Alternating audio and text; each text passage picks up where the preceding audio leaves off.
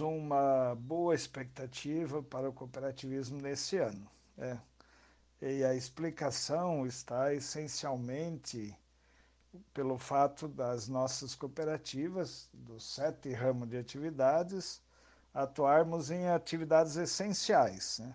É assim no agro, no, no abastecimento de alimentos, no crédito, nos financiamentos tão necessários ao processo produtivo, na saúde, que foi extremamente desafiada na, na pandemia, na questão do transporte, aí, na logística, né, que nossas cooperativas de transporte realizam, a infraestrutura, geração e distribuição de energia, também da atividade de, das cooperativas de trabalho, de consumo e do, educação. Então, todos nós atuamos na, em áreas essenciais.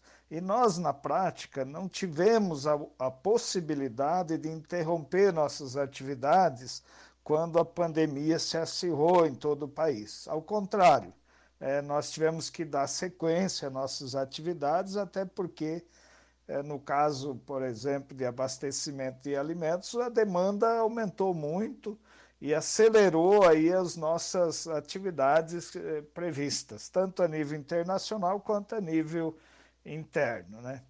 É, imaginar nesse momento uma possível é, retomada, ela tem que ser, para a gente acreditar nisso, nós temos que ser muito otimista. Não parece haver condições nem econômicas e nem políticas para uma retomada significativa. Né? Então, nos resta, nesse momento, nos pautar pelo planejamento já estabelecido, aproveitando, sim, as oportunidades que vão existir e que podem consolidar a nossa posição, a posição do cooperativismo no mercado.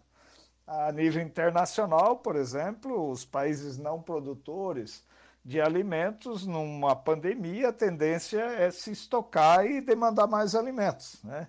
Também a nível local, regional e nacional, nós temos aí sempre boas oportunidades. Então vamos investir num bom planejamento e vamos dar sequência em 2022 naquilo que a gente já vem perseguindo. Também é importante nesse momento investir nas nossas equipes, né? É, de uma forma muito profissional.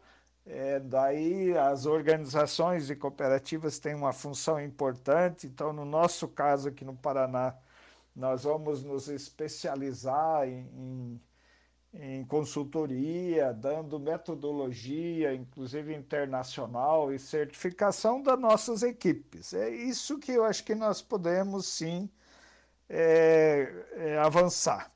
Também o momento é um momento de investir um pouco mais num programa de educação política, porque a, a boa parte dos problemas que nós vivenciamos é por falta de experiência e por falta de um investimento mais adequado na questão política. Se nós votarmos mal, nós não, não temos chance de ir bem. Né? Então, fazer, restabelecer é, as nossas redes de contatos para que o nosso público tenha consciência naquilo que precisa ser feito.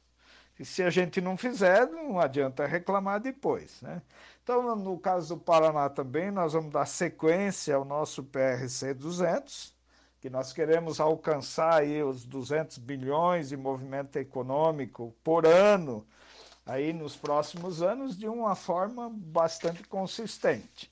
Então o momento não é de esperar que haja uma retomada. O momento é de consolidar e dar sequência àquilo que a gente já planejou. Eu acho que essa é a motivação principal que nos leva aí a a imaginar que 2022 seja sim um ano bom e um ano que, com resultados positivos. E agora vamos ouvir o presidente da OSEB, o Sérgio Tecchio.